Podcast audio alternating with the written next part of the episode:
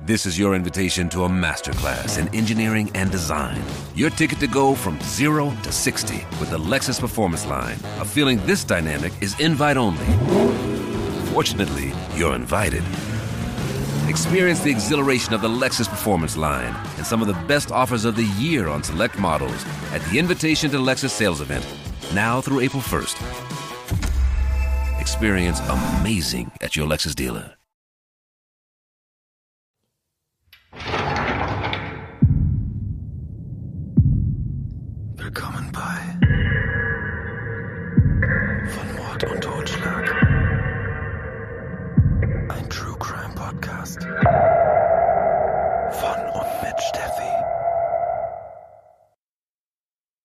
Der heutige Fall führt uns zurück in das Jahr 1998. Wir befinden uns in der Stadt Escondido im San Diego County, gelegen im US-Bundesstaat Kalifornien. Hier leben die Crows. Die Familie besteht aus Vater Steve, Mutter Cheryl und ihren drei Kindern. Der älteste Sohn Michael ist 14, das mittlere Kind Stephanie ist 12 Jahre alt und die jüngste Tochter der Crows ist die zehnjährige Shannon. Auch die Großmutter Judith Kennedy, die eigentlich in Florida lebt, ist derzeit für längere Zeit zu Besuch im Haus der Familie. Auch ein kleiner Hund und zwei Katzen gehören zur Familie Crow. Die Crows leben in einem hellgelb gestrichenen, einstöckigen Ranchhäuschen mit braunem Satteldach. Das Gebäude befindet sich in einer abgelegenen Gegend, umgeben von zahlreichen Bäumen mit dichtem Blätterwerk. Der nächste Nachbar ist mehrere hundert Meter entfernt.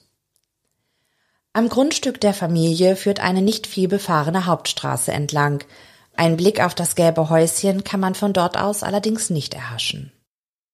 Von der Hauptstraße aus kann man mit dem Auto auf einen kleinen Weg einbiegen, der sich durch ein dichtes Wäldchen zum Anwesen der Familie schlängelt. Am Ende des Pfades gelangt man dann auf den Hof der Familie und blickt auf das braune Garagentor, das in die Fassade des Gebäudes eingelassen ist. Links neben dem Garagentor befindet sich eine Seitentür, die von den Crows hauptsächlich genutzt wird, um in das Haus zu gelangen. Zum eigentlichen Hauseingang, der sich seitlich am Gebäude befindet und mit einem weißen Vordach überbaut ist, führt ein schmaler gepflasterter Weg. Hinter dem Haus befindet sich ein weitläufiges Grundstück mit einem kleinen Pool, der von großen Pflastersteinplatten eingefasst ist. Die Familie führt ein durchschnittliches Leben. Ihre Autos sind Gebrauchtwagen, ein Haus zu kaufen und nicht nur zu mieten ist ihnen finanziell nicht möglich. Dennoch, sie haben ein gutes Auskommen, wenn sie nicht protzen, sagt Steve. Bis zum Januar 1998 scheint Familie Crow ein glückliches und zufriedenes Leben miteinander zu führen. Es ist Dienstagabend, der 20. Januar 1998. Nachdem die Familie zum Abendessen Hamburger vertilgt hatte, legen sich Vater Steve und Mutter Cheryl in ihr Bett, um noch ein wenig Fernsehen zu schauen. Das Ehepaar blickt auf, als ihre zwölfjährige Tochter Stephanie plötzlich im Türrahmen steht. Zum Spaß hatte sie sich zwei Bleistifthälften in jedes Ohr gesteckt und zog Grimassen. Ihre großen braunen Augen funkeln vor Freude. Steve muss grinsen, als er Stephanie so sieht. Jedoch ermahnt er das Mädchen, die Bleistifthälften aus den Ohren zu nehmen, bevor sie sich noch verletze. Ob sie denn schon ihre Hausaufgaben gemacht habe, will der Vater wissen. Die Zwölfjährige bejaht die Frage ihres Vaters. Ihr großer Bruder Michael habe ihr dabei geholfen. Dann trottet das Mädchen mit den langen braunen Haaren und dem gerade geschnittenen Pony, der ihr bis zu den Augenbrauen reicht, zurück in ihr Zimmer. Stephanie liebt es, stundenlang mit ihren Freundinnen zu telefonieren.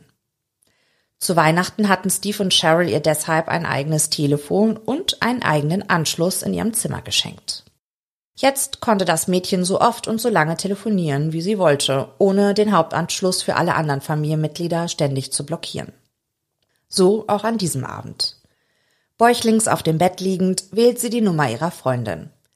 Die Mädchen tauschen sich über den neuen Film Titanic und über den süßen Leonardo DiCaprio aus, für den sie beide schwärmen. Doch dann muss Stephanies Freundin das Gespräch unterbrechen. Sie verspricht der Zwölfjährigen aber, später am Abend noch einmal anzurufen. Dann legen die beiden auf. Stephanie geht nach dem Telefonat gegen 21 Uhr in das Wohnzimmer der Familie. Hier sitzen die Großmutter, Shannon und Michael. Die drei schauen sich eine Sendung im Fernsehen an. Stephanie kuschelt sich mit ihrem großen Bruder auf das Sofa unter eine Decke. Auch Michael hatte gerade erst den Telefonhörer aufgelegt. Sein Schulkamerad Joshua Treatway hatte angerufen und sich erkundigt, warum der Teenager heute nicht in der Schule war. Der 14-Jährige erzählte Joshua, dass er mit einer dicken Bronchitis und Fieber im Bett gelegen habe. Doch morgen versicherte Michael seinem Freund, würde er wieder zur Schule kommen. Stephanie und Michael albern herum und kichern so laut, dass Großmutter Judith und die zehnjährige Shannon genervt in ihr Schlafzimmer gehen, um dort in Ruhe die Fernsehsendung schauen zu können. Gegen 21.25 Uhr klopft es an der Zimmertür der Großmutter und Stephanie steckt den Kopf durch den Türspalt. Sie wünscht ihrer Oma eine gute Nacht. Dann tapst das Mädchen in das Schlafzimmer ihrer Eltern und wünscht auch ihnen eine gute Nacht. Cheryl, die einen langen Arbeitstag in einer Zeitschriftenvertriebsfirma hinter sich gebracht hatte, ist noch wach und schaut Fernsehen. Nur Vater Steve, der am Abend von seiner Arbeit als Autolackierer in einer Werkstatt mit Kopfschmerzen nach Hause gekommen war, hatte eine Aspirin genommen und schläft jetzt schon tief und fest. Ich liebe dich, Mama, flüstert Stephanie. Ich liebe dich auch, mein Schatz. Gute Nacht, erwidert Cheryl leise. Dann geht die Zwölfjährige in ihr Zimmer und schließt die Tür hinter sich. Mutter Cheryl berichtet später, dass auch sie gegen 22 Uhr an jenem Abend einschläft. Am nächsten Morgen wird Großmutter Judith vom Wecker ihrer Enkeltochter Stephanie geweckt. Es ist 6.30 Uhr. Zeit für die Zwölfjährige aus den Federn zu hüpfen und sich für den neuen Schultag fertig zu machen. Doch das Mädchen scheint nicht wach zu werden. Unaufhörlich klingelt der Wecker weiter. Die 57-Jährige wundert sich, dass ihre Enkeltochter das durchdringende Piepsen derart ignorieren kann. Sie beschließt aufzustehen, um den nervtötenden Wecker auszumachen und Stephanie zu wecken.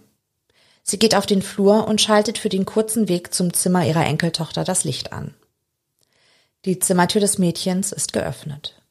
Doch kaum an der Türschwelle angekommen, schreit Judith vor Schreck auf. Auf dem Boden liegt, ausgestreckt vom Fußende ihres Bettes bis zur Tür, ihre kleine Enkelin. Sofort stürmt die Großmutter durch die angelehnte Tür in das Schlafzimmer der Eltern und schreit, kommt schnell, irgendwas stimmt nicht mit Stephanie, sie ist mit Schlamm bedeckt. Cheryl und Steve sind sofort alarmiert und springen aus dem Bett. Steve ist zuerst bei Stephanie. Er sieht gleich, dass seine Tochter nicht mit Schlamm, sondern mit getrocknetem Blut bedeckt ist. Sofort kommen ihm die Bleistifthälften in den Sinn, die sich das Mädchen am Abend zuvor in die Ohren gesteckt hatte. Hatte sie sich damit vielleicht verletzt? Steve kann keinen klaren Gedanken mehr fassen. Der Vater blickt in die geöffneten, aber leblosen Augen seiner Tochter. Er nimmt den Kopf des Mädchens in seine Hände und merkt, dass ihr Körper wie erstarrt ist.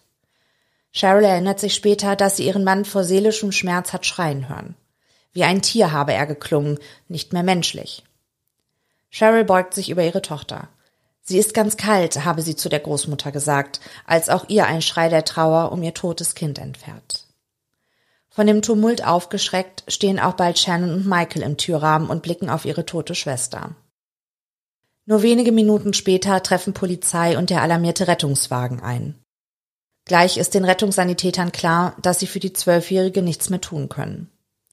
Sie haben Mühe, Cheryl vom toten Körper ihrer Tochter zu lösen. Sofort ist klar, dass Stephanie getötet wurde. Weitere Polizisten und Kriminaltechniker werden hinzugezogen und treffen schon bald am Haus der Crows ein. Sie beginnen Spuren am Tatort zu sichern und schauen sich die Leiche des Kindes genauer an. Stephanie trägt ein lila T-Shirt und Blue Jeans. Ihre langen braunen Haare hat sie zu einem Zopf zurückgebunden. Später bestätigt Cheryl Crow die Annahme der Ermittler. Das Mädchen trägt die gleiche Bekleidung wie am Abend vor ihrem Tod.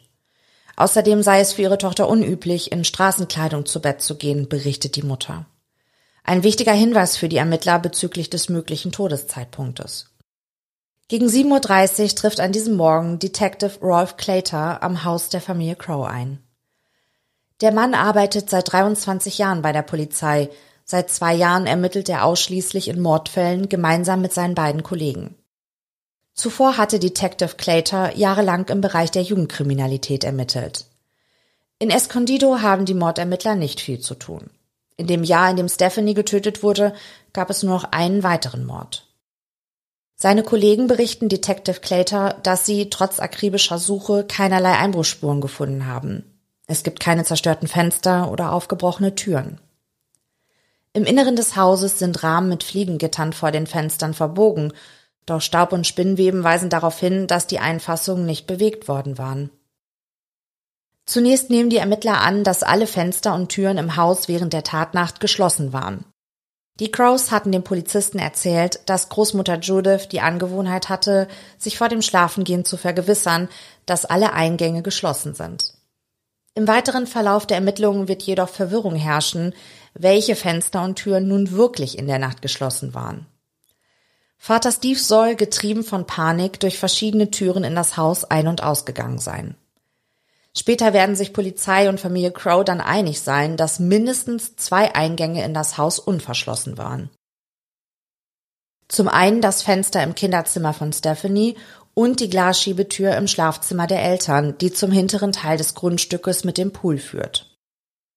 Doch die Ermittler glauben nicht, dass der Mörder sich so Zugang zum Haus verschafft haben konnte. Zwar war der Rahmen mit dem Fliegengitter am Fenster des Mädchens verbogen, doch nichts deutet darauf hin, dass sich jemand daran zu schaffen gemacht hatte. Genauso wenig wie am Fenster, das angelehnt war, damit ein Telefonkabel in das Zimmer der Zwölfjährigen gelegt werden konnte. Staub auf dem Fensterbrett deutet darauf hin, dass niemand durch das Fenster gekommen war. Dennoch schien sich der Täter zumindest an dem Fensterbrett zu schaffen gemacht zu haben. Mit Bleistift hatte jemand zwei Wörter in kleinen Buchstaben auf das Holz gekritzelt. Kill, kill, also töte, töte. Doch das sollen die Ermittler erst Tage nach dem Mord entdeckt haben. Dass der Mörder durch die Glasschiebetür im Elternschlafzimmer gekommen war, schien für die Ermittler ebenfalls ausgeschlossen. Dann hätte er die schwergängige, knarzende Schiebetür ungehört öffnen und die Vertikalschalousien aus Kunststoff beiseite schieben müssen. Die Jalousien waren bei Eintreffen der Polizei aber nicht verschoben. Außerdem machen die Kunststoffbahnen ziemlichen Krach, wenn man versucht, sie zur Seite zu ziehen.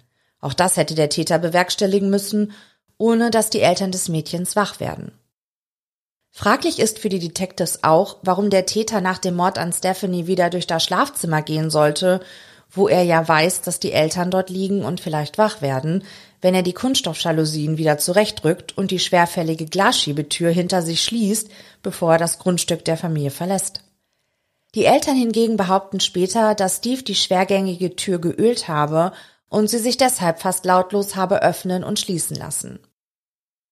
Dieser Aussage hingegen widerspricht der spätere Käufer des Crow Houses, der angibt, dass das Gebäude im Frühjahr 1998 in einem schlechten Zustand war und vor allem die Glasschiebetür im Elternschlafzimmer sich kaum öffnen ließ.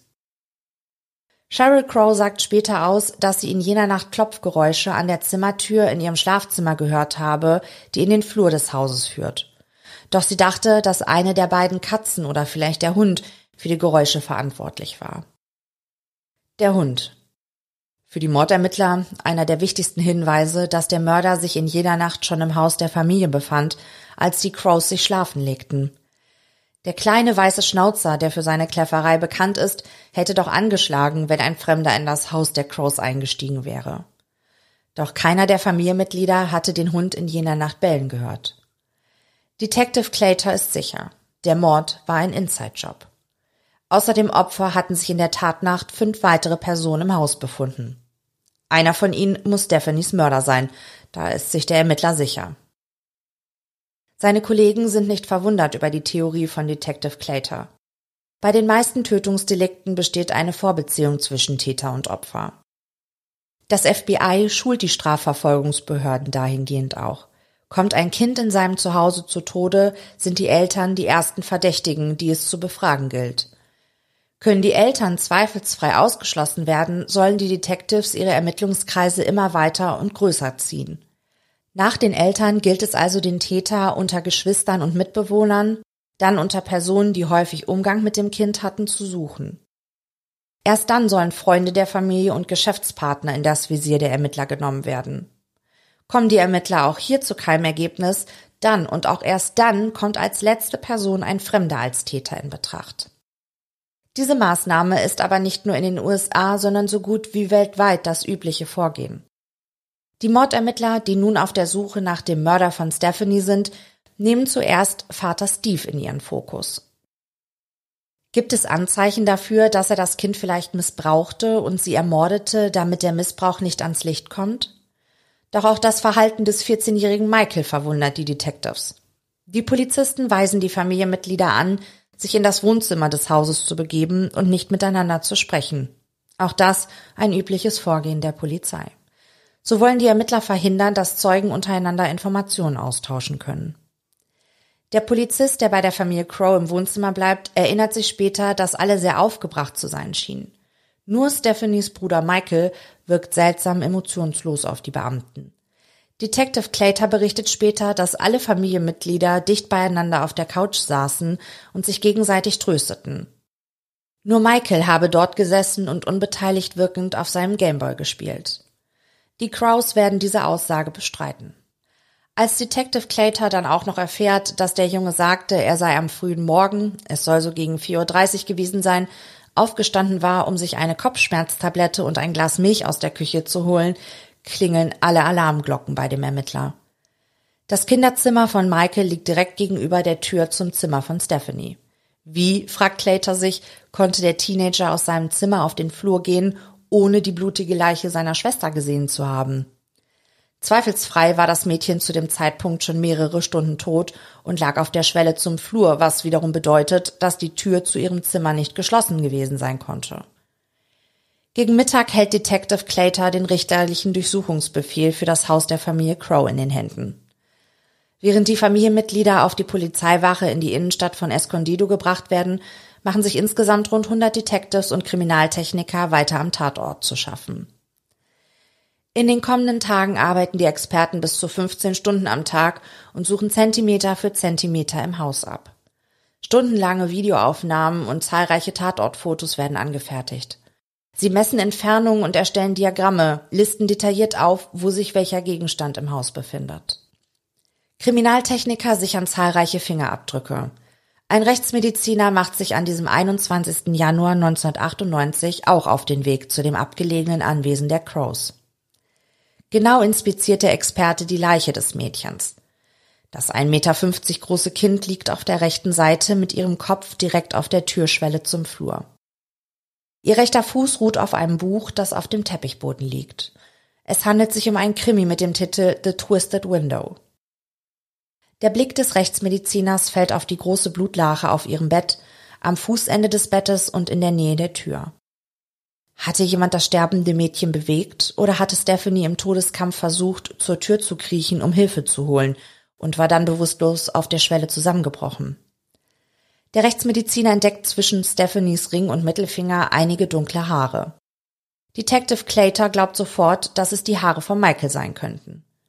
Später führt der Rechtsmediziner im Forensischen Institut eine Obduktion durch.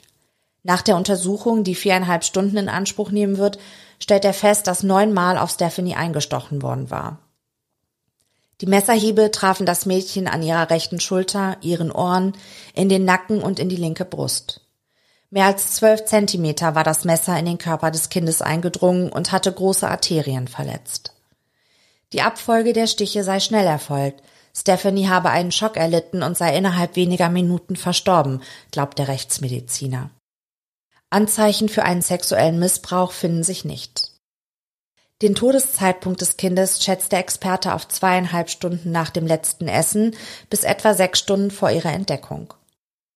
Für die Ermittler bedeutet das, dass Stephanie zwischen 21 Uhr am Vorabend und 0.30 Uhr in der Nacht ermordet wurde. Und sie wissen nun auch, dass sie nach einem Messer suchen müssen, das zweifelsfrei die Tatwaffe ist. Im Haus der Familie Crow finden sich zahlreiche Messer. Doch keines scheint als Tatwaffe in Frage zu kommen. Die Detectives drehen das Haus sprichwörtlich auf links und zerstören dabei wahrscheinlich mehr als nötig gewesen wäre, sagen Cheryl und Steve später. Die Ermittler schlagen Löcher in die Wände, lassen Klempner kommen, die zwei Toiletten abmontieren. Eine Kamera wird durch die Abwasserleitung des Hauses geführt. Auch Polizeihunde und Metalldetektoren kommen zum Einsatz. Das ganze Grundstück der Familie wird akribisch abgesucht. Doch die Polizisten finden keine Spur von der Tatwaffe oder der vermuteten blutigen Kleidung des Täters. Im Zimmer von Michael finden die Ermittler eine Vielzahl von Playstation-Spielen, darunter Final Fantasy, Gauntlet und Double Dragon. Die Polizisten entdecken auch Bücher, Zeichnungen und Lego-Sets, die alle das Mittelalter zum Thema haben. Sie finden eine von Michael selbst gebastelte Broschüre für das Rollenspiel Dungeons and Dragons. Darin hatte der 14-Jährige den Satz Viele sind eingetreten, keiner ist lebend gegangen, geschrieben. Auf seinem PC können Experten eine Textdatei wiederherstellen. In der Fantasy-Kurzgeschichte geht es um einen verärgerten Bruder, der seine gute Schwester ersticht. Das alles finden die Ermittler in der Gesamtschau der Tatumstände verdächtig. Im Badezimmer der Eltern entdecken die Polizisten eine verschlossene Schranktür. Sie brechen das Schloss auf. Dort, als auch in einem Täschchen auf dem Nachttisch im Elternschlafzimmer, finden die Ermittler eine weißliche, pulverartige Substanz. Spätere Tests werden ergeben, dass es sich dabei um Methamphetamin handelt. Cheryl und Steve werden später sagen, dass sie nichts mit Betäubungsmitteln zu tun hätten. Mehr wollen sie zu der Angelegenheit nicht sagen. Die Ermittler entscheiden, die Eltern nicht wegen Drogenbesitzes zu verhaften. Der Bezirksstaatsanwalt stimmt der Entscheidung der Polizisten zu. Sie dafür noch am Todestag ihrer Tochter zu verhaften, das wäre unmenschlich gewesen, sagt der Bezirksstaatsanwalt. Zudem sind Cheryl und Steve bis dato noch nie strafrechtlich wegen Drogenbesitzes in Erscheinung getreten. Wäre es zur Anklage gekommen, so hätte der Richter mit hoher Wahrscheinlichkeit ohnehin nur ein Gespräch in einer Drogenberatungsstelle angeordnet. Doch ungeachtet der Tatsache, dass die Polizisten entscheiden, wegen der 1,7 Gramm Methamphetamin kein Fass aufzumachen, fragen sich die Ermittler dennoch, ob die Drogen etwas mit dem Mord zu tun haben könnten. Doch auch dafür werden sie im weiteren Verlauf der Ermittlungen keine Hinweise finden. Claytor blickt sich genau im Kinderzimmer des getöteten Mädchens um. Die oberste Schublade einer Kommode ist herausgezogen und liegt neben dem Bett des Kindes auf dem Boden. Sein Blick fällt auch auf eine mit Blumen bedruckte Bettdecke mit zahlreichen Schnitten, die auf dem Bett zurückgeschoben auf der Matratze liegt. Auf der Polizeiwache Escondido werden die Crows voneinander getrennt. Alle fünf Familienmitglieder werden in einen Raum gebracht und aufgefordert, ihre Kleider auszuziehen, bis sie fast nackt sind. In jeder erdenklichen Position fotografieren die Detectives sie dann. Vater Steve versucht sich zunächst gegen diese Maßnahme zu widersetzen. Doch die Polizisten sagen ihm, dass er auch tagelang in einer Zelle auf den Gerichtsbeschluss warten kann. So oder so würden die Fotos angefertigt werden. Resigniert stimmt Steve der Prozedur dann doch zu. Auch das Fotografieren der Verdächtigen ist ein polizeiliches Standardverfahren in den USA. Die Ermittler sind auf der Suche nach Schnitten, Kratzern und dergleichen, die entweder von der Tatwaffe oder dem Opfer selbst verursacht wurden. Doch weder bei Eltern, Geschwistern oder der Großmutter werden die Detectives fündig. Die Polizei beschlagnahmt alle Kleidungsstücke der Familie und händigt ihnen Ersatzklamotten aus. Kriminaltechniker nehmen von allen Mitgliedern der Familie Crow für weitere Untersuchungen Blut, Haar- und Fingernagelproben. In den ersten Stunden, nachdem die Großmutter die Leiche der Zwölfjährigen entdeckt hatte, behandeln die Detectives Vater Steve als Hauptverdächtigen. Der Mann wird in ein kleines Verhörzimmer im Obergeschoss der Polizeiwache gebracht. Steve, der immer wieder von Weinkrämpfen geschüttelt wird, berichtet später, dass einer der Ermittler zu ihm sagte, er solle aufhören zu weinen und ein Mann sein. Die Detectives beginnen, Steve zu verhören. Das Gespräch der Männer wird auf Video aufgezeichnet. Der Vater schildert den Ablauf des Abends und der Nacht, in der seine Tochter zu Tode kam. Die Zwölfjährige sei sehr aufgeschlossen, beliebt und engagiert gewesen. Erst kürzlich habe sie sogar eine Auszeichnung für ihr ehrenamtliches Engagement in der öffentlichen Bibliothek von Escondido bekommen. Jeden Sonntag sei das fröhliche Mädchen in die Kirche gegangen. Steve berichtet den Detectives, dass er sich schuldig fühle, weil er in seinem eigenen Haus nicht verhindern konnte, dass jemand seinem geliebten Mädchen so wehtut. Die Ermittler halten in ihrem Bericht fest, dass der Vater niemanden kennen würde, der Stephanie verletzen wollte. Und wenn er jemanden gekannt hätte, dann hätte er der Person zuerst Schaden zugefügt, schreiben die Detectives. Steve wird später sagen, dass ihm das Verhör merkwürdig oberflächlich vorgekommen sei. Die Ermittler hätten ihn nicht gefragt, ob er in der Tatnacht etwas gehört, ob etwas im Haus gefehlt habe oder ob am Vortag etwas Ungewöhnliches vorgefallen sei. Auch Mutter Cheryl, Schwester Shannon, Bruder Michael und Großmutter Judith werden verhört. Sie alle schildern detailliert den Ablauf des Abends vor der Ermordung von Stephanie. Am frühen Abend darf Michael von der Polizeiwache aus telefonieren. Er ruft seinen Freund Joshua Treatway an, mit dem er am Abend zuvor auch telefoniert hatte. Der 14-Jährige weint und erzählt seinem Schulkameraden, dass seine kleine Schwester tot sei. Wahrscheinlich sei jemand in das Haus der Familie eingebrochen. Er habe die blutige Leiche des Mädchens auf dem Boden in ihrem Kinderzimmer gesehen, berichtet er unter Tränen. Joshuas Mutter Tammy erzählt später, dass sie nicht wusste, mit wem ihr Sohn sprach. Doch als er den Hörer auflegte, habe sie sich große Sorgen um den Jungen gemacht. Alle Farbe sei aus dem Gesicht ihres Sohnes gewichen. Am Abend, es ist gegen 19 Uhr, teilen Detectives Cheryl und Steve mit, dass Shannon und Michael in das Polinsky Children's Center gebracht werden. Eigentlich eine Zufluchtsstätte des Landes für missbrauchte und vernachlässigte Kinder. Die Detectives begründen ihre Entscheidung später damit, dass sie angesichts dessen, dass im häuslichen Umfeld der Familie ein Mord geschehen war, es für besser hielten, die überlebenden Kinder und die Eltern voneinander zu trennen. Steve explodiert. Niemand werde ihm seine Kinder wegnehmen, brüllt er. Mehrere Ermittler aus angrenzenden Büros stürmen in den Verhörraum, um den aufgebrachten Vater zu beruhigen. Steve erzählt später, die Ermittler hätten zu ihm gesagt, dass sie eigentlich wollten, dass er sich von den Kindern verabschiedet. Aber dieses Privileg hätte er nun verspielt. Mutter Cheryl ist nicht minder geschockt, als die Detectives ihr sagen, dass Shannon und Michael in ein Heim kommen sollen. Doch sie behält die Fassung. Die Ermittler erlauben der Frau, sich von ihren Kindern zu verabschieden. Shannon und Michael sind in Tränen aufgelöst und bitten ihre Mutter, dass sie nicht mit den Beamten mitgehen müssen. Doch Cheryl beruhigt ihre Kinder, sagt ihnen, dass sie jetzt stark seien und der Polizei vertrauen müssen, denn sie seien hier, um ihnen zu helfen. Nachdem zwei Beamte sich mit den Kindern auf den Weg ins Heim gemacht haben, kommen Cheryl und Steve wieder zusammen. Der Vater berichtet seiner Frau, dass sie nicht verhaftet seien und es ihnen freistünde zu gehen. Gegen 20.30 Uhr machen sich die Eheleute vom Obergeschoss der Polizeiwache hinunter ins Erdgeschoss Richtung Ausgang.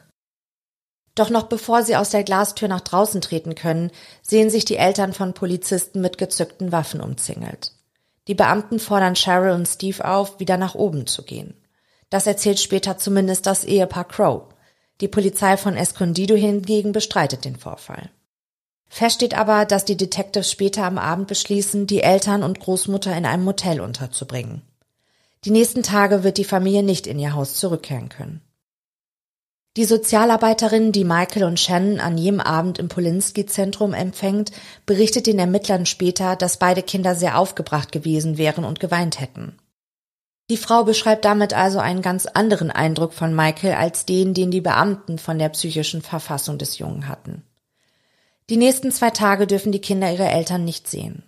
Doch es passiert etwas, das später in der Öffentlichkeit für Empörung sorgen wird und maßgeblich dazu beiträgt, dass der Fall nicht gelöst, dafür aber noch verwirrender wird. Die Detectives sprechen mit Shannon und Michael getrennt voneinander. Zweimal nehmen sie den 14-Jährigen sogar mit auf die Wache und verhören den Jungen stundenlang. Und all das ohne das Wissen von Cheryl und Steve. Cheryl und Steve kommen nach dem Mord an ihrer Tochter zunächst in einem Motel, dann bei Freunden unter. Später können sie in ihr Haus zurückkehren. Steve schläft in den ersten Nächten nie länger als zwei Stunden am Stück. Beide Eltern machen sich Vorwürfe, fragen sich, ob sie den Mord an ihrer geliebten Tochter hätten verhindern können und warum sie die Schmerzensschreie des Mädchens nicht gehört hatten. In der dritten Nacht greift der Vater zu Schlaftabletten, um zur Ruhe zu kommen. Steve fällt in einen tiefen, traumlosen Schlaf, als ihn nach Mitternacht das durchdringende Klingeln des Telefons in die Gegenwart zurückholt. Verschlafen nimmt der Mann den Hörer ab. Am anderen Ende der Leitung ist einer der Mordermittler. Es gebe Neuigkeiten, die er der Familie unbedingt mitteilen müsse. Es hätte eine Verhaftung gegeben wegen des Mordes an Stephanie. Steve kann es kaum fassen. Was? fragt er benommen und mit schläfriger Stimme. Wir haben den Mörder ihrer Tochter festgenommen. Stille. Oh Gott, seufzt Steve, fast schon erleichtert. Wer ist es? fragt er den Detective. Es ist dein Sohn Michael, antwortet der Ermittler. Doch was war passiert? Die Detectives gingen ihrer Vermutung weiter nach, dass der Mord an Stephanie ein Inside-Job gewesen sein muss. Alle Familienmitglieder hatten sie als Täter ausschließen können, doch an Michael beißen sie sich fest. Der Teenager hat sich in den Augen der Ermittler verdächtig gemacht. Seine fehlende emotionale Reaktion und vor allem die Tatsache, dass er am frühen Morgen die Leiche seiner blutenden Schwester nicht gesehen haben will, lassen ihn verdächtig erscheinen. Einen Tag nachdem Stephanie ermordet aufgefunden wurde, holen Detectives den 14-jährigen Michael im Heim ab und bringen ihn gegen 16.30 Uhr auf das Polizeirevier. Dort setzt sich ein Mordermittler mit dem Jungen in einen kleinen Raum im zweiten Stock des Gebäudes. Der Boden ist mit Teppich ausgelegt. Darauf stehen zwei Stühle und ein Tisch. Die Wände sind kahl, kein Fenster ist in die Fassade eingelassen. Eine versteckte Kamera zeichnet die folgenden Verhöre des 14-Jährigen auf und dokumentiert das Vorgehen der Beamten. Cheryl und Steve werden später sagen, dass sie nicht wussten, dass Michael ohne ihre oder die Anwesenheit eines Anwaltes von den Detectives in die Zange genommen wurde. Die Beamten hingegen können belegen, dass sie den Jungen über seine Miranda-Rechte, also über sein Aussageverweigerungsrecht und über sein Recht auf anwaltlichen Beistand aufgeklärt haben. Außerdem ist es den Ermittlern gestattet, Jugendliche ohne Anwesenheit ihrer Eltern zu befragen, sofern die Teenager ihre Miranda-Rechte verstehen. Die Ermittler verwenden bei den stundenlangen Verhören die umstrittene Reitmethode. Im Online-Lexikon für Psychologie und Pädagogik kann man Folgendes über die Verhörtaktik lesen. Die Reitmethode, Reit-Technik, ist eine Vernehmungsmethode zur Befragung von Menschen, die einer Straftat verdächtigt werden. Diese Vernehmungsmethode wurde vom Polizeibeamten John E. Wright 1947 entwickelt, bei der man versucht, in einem mehrstufigen Verfahren die Angst vor einem Geständnis abzubauen und gleichzeitig die Angst des Beschuldigten vor den Folgen etwaigen Leugnens zu vergrößern. Die Reitmethode zielt einzig und alleine darauf ab, ein Geständnis zu erhalten. In der ersten Phase wird in einer Art Vorbefragung ein Analyseinterview mit dem Verdächtigen durchgeführt wobei anhand eines standardisierten Fragenkataloges versucht wird, auffällige körperliche und psychische Reaktionen des Verdächtigen durch harmlose und verhaltensprovozierende Fragen auszulösen, um diese anschließend mit einer anderen Ermittlungsperson auf Glaubwürdigkeit oder vermutliche Tatbeteiligung hin zu analysieren. In der zweiten Phase wird der Verdächtige mit dem Tatvorwurf konfrontiert, notfalls mit der Behauptung, entsprechende Beweise seien vorhanden. Ein Unschuldiger reagiert dabei überrascht, ehrlich und geschockt. Ein Schuldiger dagegen baut Barrikaden auf, vermeidet Augenkontakt und zeigt schwache Ableugnung. In dieser Phase werden einem Verdächtigen etwa auch psychologische und gesellschaftliche Rechtfertigungen angeboten, die die persönliche moralische Verwerflichkeit seiner Tat minimieren und dabei den Geschehensverlauf verharmlosen sollen. Das Ziel einer solchen Befragung ist letztlich immer ein Geständnis und das ist deshalb höchst problematisch, denn dabei kommt es besonders bei labilen Personen häufig zu falschen Erinnerungen und somit falschen Geständnissen. Das Konstrukt einer falschen Erinnerung entsteht dabei aus der Wiederholung echter Erinnerungen mit fremden Suggestionen. Das heißt, die Betroffenen können später nicht mehr nachvollziehen, woher eine Information wirklich stammt, sodass mit der Zeit Inhalt und Herkunft der Informationen auseinanderfallen. Zitat Ende. Die Videoaufnahmen beweisen, wie die Detectives den 14-Jährigen immer weiter zermürben. Die Aufnahmen der Vernehmung lösen einen Aufschrei in der Bevölkerung aus und sorgen für Entsetzen. Problematisch ist auch, dass es Mordermittlern in den USA erlaubt ist, während der Vernehmung über vorliegende Beweise und Umstände zu lügen. So behaupten die Detectives zum Beispiel, dass auch Michaels Eltern glauben würden, er hätte seine Schwester ermordet und sie wollen ihren Sohn nie wiedersehen, Sie sagen ihm, dass sie Stephanies Blut in seinem Zimmer und seine Haarsträhne in ihrer Hand gefunden hätten. Das konnten die Ermittler zu diesem Zeitpunkt aber noch gar nicht wissen. Erst später wird eine Analyse bestätigen, dass sich Michaels Haare tatsächlich in Stephanies Hand befanden, neben ihren eigenen und Tierhaaren. Experten gehen davon aus, dass sich die Haare in ihrer Hand verfingen, als sie im Todeskampf über den Teppich Richtung Zimmertür kroch. Michael muss sich auch einer Prozedur mit einem umstrittenen Computer-Stimmenanalysator, ähnlich einem Lügendetektortest, unterziehen. Die Vernehmer machen dem Teenager glaubhaft, dass er der Mörder ist und sich an die Tat nicht mehr erinnern könne. Bald glaubt Michael auch, dass er es gewesen sein könnte, auch wenn er sich tatsächlich an nichts mehr erinnern kann. Die Ermittler eröffnen dem 14-Jährigen, dass er wegen Mordes an seiner Schwester Stephanie verhaftet sei. Einer der Detectives berichtet später, dass Michael daraufhin gesagt habe, dass er sich das schon gedacht habe und dass er seine Schwester sowieso nicht wirklich mochte. Nach der Verhaftung von Michael geraten jetzt auch zwei Freunde des 14-Jährigen in das Visier der Ermittler. Sie sollen dem Teenager bei dem Mord an seiner Schwester geholfen haben. Zunächst befragen die Detectives Aaron Hauser, der zu Protokoll gibt, dass ein Messer aus seiner Sammlung scheinbar fehle, doch auf keinen Fall traue er Michael einen Mord zu. Auch bei ihm wenden die Ermittler die gleichen Vernehmungstechniken wie bei Michael an, erzählen ihm sogar, dass Michael und Joshua ausgesagt hätten, dass Aaron den beiden bei der Ermordung von Stephanie geholfen hätte.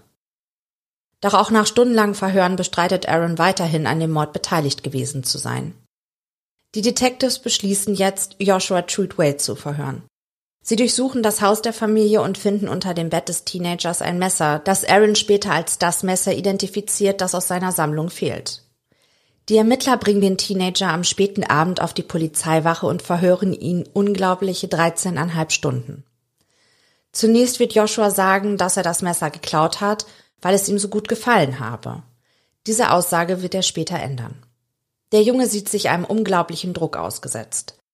Der vernehmende Detective wechselt zwischen Nachsicht mit dem Jungen, um ihm dann eine heftige Bestrafung für seine Tat anzudrohen. Die Bitte von Joshua, einige Stunden schlafen zu dürfen, wird von dem Beamten abgelehnt. Der Vernehmer lügt Joshua an und sagt ihm, sie hätten Beweise, dass das Messer die Tatwaffe ist.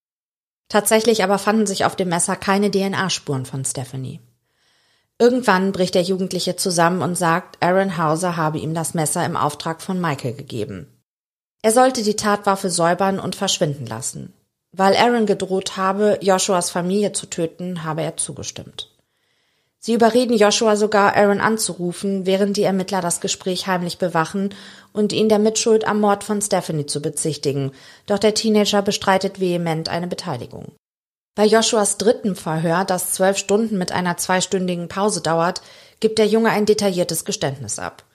Zwar passen seine Angaben nicht mit den Informationen zusammen, die die Polizei bis dahin gesammelt hat, doch für die Ermittler ist es der erste große Durchbruch zur Klärung des Falls. Die Ermittler glauben nun zu wissen, was sich in jener Nacht abspielte. Aaron nahm am Tatabend sein Messer und machte sich mit Joshua auf den Weg zum Haus der Familie Crow. Dort angekommen sei Aaron ins Haus gegangen, während Joshua draußen Schmiere stand. Gemeinsam hätten Michael und Aaron Stephanie ermordet. Auslöser für den Mord sollen Geschwisterrivalitäten gewesen sein. Alle drei Jugendlichen kommen in Untersuchungshaft. Ihnen soll der Prozess wegen gemeinschaftlicher Verschwörung und des Mordes an der zwölfjährigen Stephanie gemacht werden. Eine Woche nach dem Mord findet die Beerdigung des getöteten Mädchens statt. Ihr Bruder Michael, der wegen seiner Inhaftierung nicht an der Zeremonie teilnehmen darf, sucht das Foto aus, das in den herzförmigen Grabstein eingearbeitet werden soll. Und auch den Spruch auf der Rückseite des Steines hat der 14-Jährige ausgewählt. Ein so helles Licht wie deines wird niemals verblassen, ist dort zu lesen. Stephanies Freundin, die sie am Abend der Ermordung nicht wie verabredet zurückrief, legt ein großes Papierherz auf das Grab des Mädchens. Darauf schrieb sie die Worte Stephanie, es tut mir so leid, dass ich dich nie zurückgerufen habe. Doch kurz bevor das Gerichtsverfahren gegen die drei Jugendlichen startet, mittlerweile haben Michael und Joshua ihre Geständnisse zurückgezogen, Aaron bleibt bis zum Schluss dabei, dass er unschuldig ist, kommt es zu einer spektakulären Wendung in dem Fall. In der Nacht des 20. Januars 1998, als Stephanie ermordet wurde, erhielt die Polizei mehrere Anrufe von Bewohnern aus der Nachbarschaft der Crows, die berichteten, dass ein Obdachloser, der betrunken oder high wirkte, sie belästige. Ein Nachbar berichtet, er habe gehört, wie der Mann Ich bring dich um, du verdammte Schlampe gerufen habe. Ein anderer Bewohner beobachtete, wie der Obdachlose sich auf einem Fleck stehend im Kreis drehte. Zwischen 19 und 20 Uhr klopfte der Obdachlose an der Haustür einer Nachbarin der Crows. Die Frau, die dachte, es handele sich um einen Bekannten, bat den Mann herein, bevor sie entsetzt feststellte, dass es sich bei dem Besucher um einen Unbekannten handelte. Der verwahrlost wirkende Mann fragte die Bewohnerin, ob Tracy da sei. Die Frau erwiderte, dass sie keine Tracy kenne und bat den ungebetenen Gast, ihr Haus zu verlassen, was dieser auch tat. Doch nur wenige Sekunden später öffnete der Obdachlose erneut die Haustür, streckte seinen Kopf herein und fragte wieder, wo Tracy sei. Die Frau sagte ihm erneut, dass sie keine Tracy kenne. Dann verließ der Mann ihr Grundstück. Gegen 19.50 Uhr rief eine andere Nachbarin bei der Polizei an und meldete einen Mann in der Nähe des Crow Houses, der sich seltsam benahm.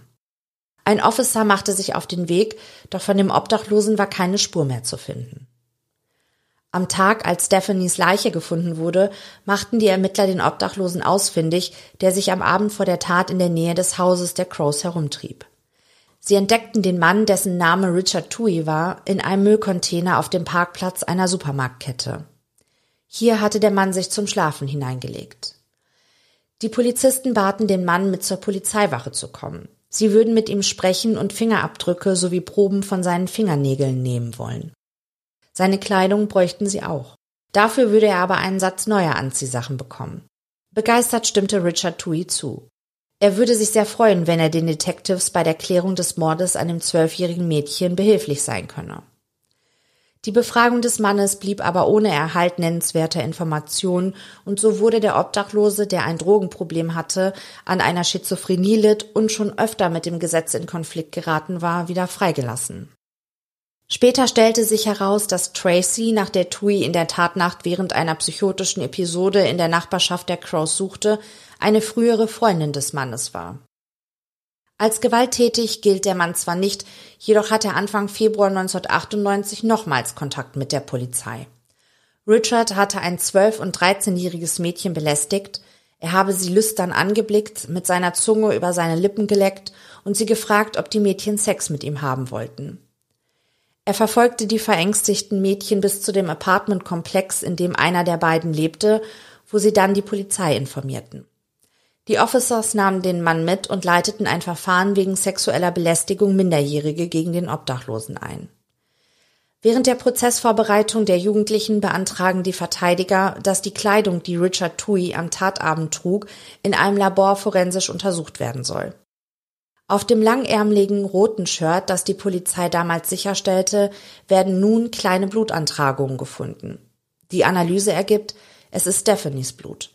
Unerklärbar bleibt zunächst, warum auf dem Shirt von Tui im April 1998, als Kriminaltechniker das Kleidungsstück visuell in Augenschein nahmen, keine Blutflecken gefunden wurden. Daraufhin reicht die Staatsanwaltschaft im Februar 1999 einen Antrag bei Gericht ein und verfügt, dass die Anklage gegen Michael, Aaron und Joshua eingestellt und die Jungen aus der Haft entlassen werden. Die Anklage geht diesen Schritt nur, weil sie nicht erklären kann, wie das Blut des Opfers auf das Shirt von Richard Tui kam. Nun kommt Tui in Haft und ihm wird der Prozess wegen des Mordes an Stephanie Crow gemacht.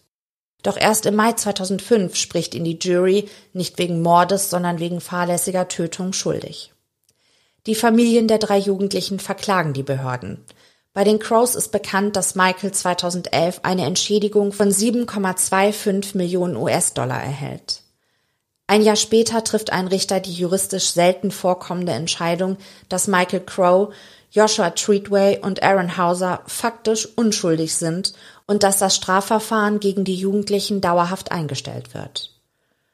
Tui geht gegen sein Urteil an. Es kommt zu einem Wiederaufnahmeverfahren. Sein Verteidiger kann der Jury glaubhaft machen, dass der psychisch erkrankte Mann nicht der Mörder des kleinen Mädchens gewesen sein kann. Neben dem Hund, der in jener Nacht nicht anschlug, macht der Verteidiger auch nochmal klar, dass es keine Einbruchspuren gab. Und selbst wenn Tui es geschafft hätte, ohne laut mit sich selbst zu sprechen und ohne die Eltern zu wecken, während er durch die Glasschiebetür und die Kunststoffjalousien ins Innere des Hauses gelangt, wie hätte er in dem dunklen Haus, in dem er sich nicht auskannte, das Mädchen finden sollen? Der Verteidiger überzeugt die Jury, dass mindestens zwei Täter am Mord beteiligt gewesen waren. Einer hielt die Bettdecke fest über das Opfer, während der andere auf das Mädchen einstach. Dadurch, dass ihr die Bettdecke ins Gesicht gedrückt wurde, konnten die anderen Familienmitglieder ihre Schreie auch nicht hören. So lassen sich auch die kaum vorhandenen Blutschleuderspuren an den Wänden erklären. Die Bettdecke milderte diese ab. Auch die Tatsache, dass am Tatort keine Spuren von Richard gefunden wurden, sprechen gegen eine Täterschaft des Mannes. Und der Verteidiger kann sogar erklären, wie das Blut von Stephanie auf das Shirt von Tui kam. Während der forensischen Untersuchung war es zu einer Kreuzkontamination gekommen und das wie folgt. Am Leichenfundort war das Blut von Stephanie in den dunklen Teppich gesickert. Mit dem bloßen Auge war das Blut so nicht mehr sichtbar. So kam es zu unentdeckten Blutantragungen am Kamerastativ, das später auch verwendet wurde, um das rote Shirt von Tui zu fotografieren. Die Fotos belegen, dass sich zu diesem Zeitpunkt noch keine Blutspuren auf dem Shirt befanden. Damit lege die Vermutung nahe, dass es beim Fotografieren durch die Kriminaltechniker zur Kreuzkontamination gekommen war. Seine Behauptung mit dem eingesickerten Blut in den Teppich kann der Verteidiger eindeutig belegen und mit Zeugenaussagen untermauern. Bei dem Wiederaufnahmeverfahren treten auch die damals Angeklagten Michael, Aaron und Joshua auf.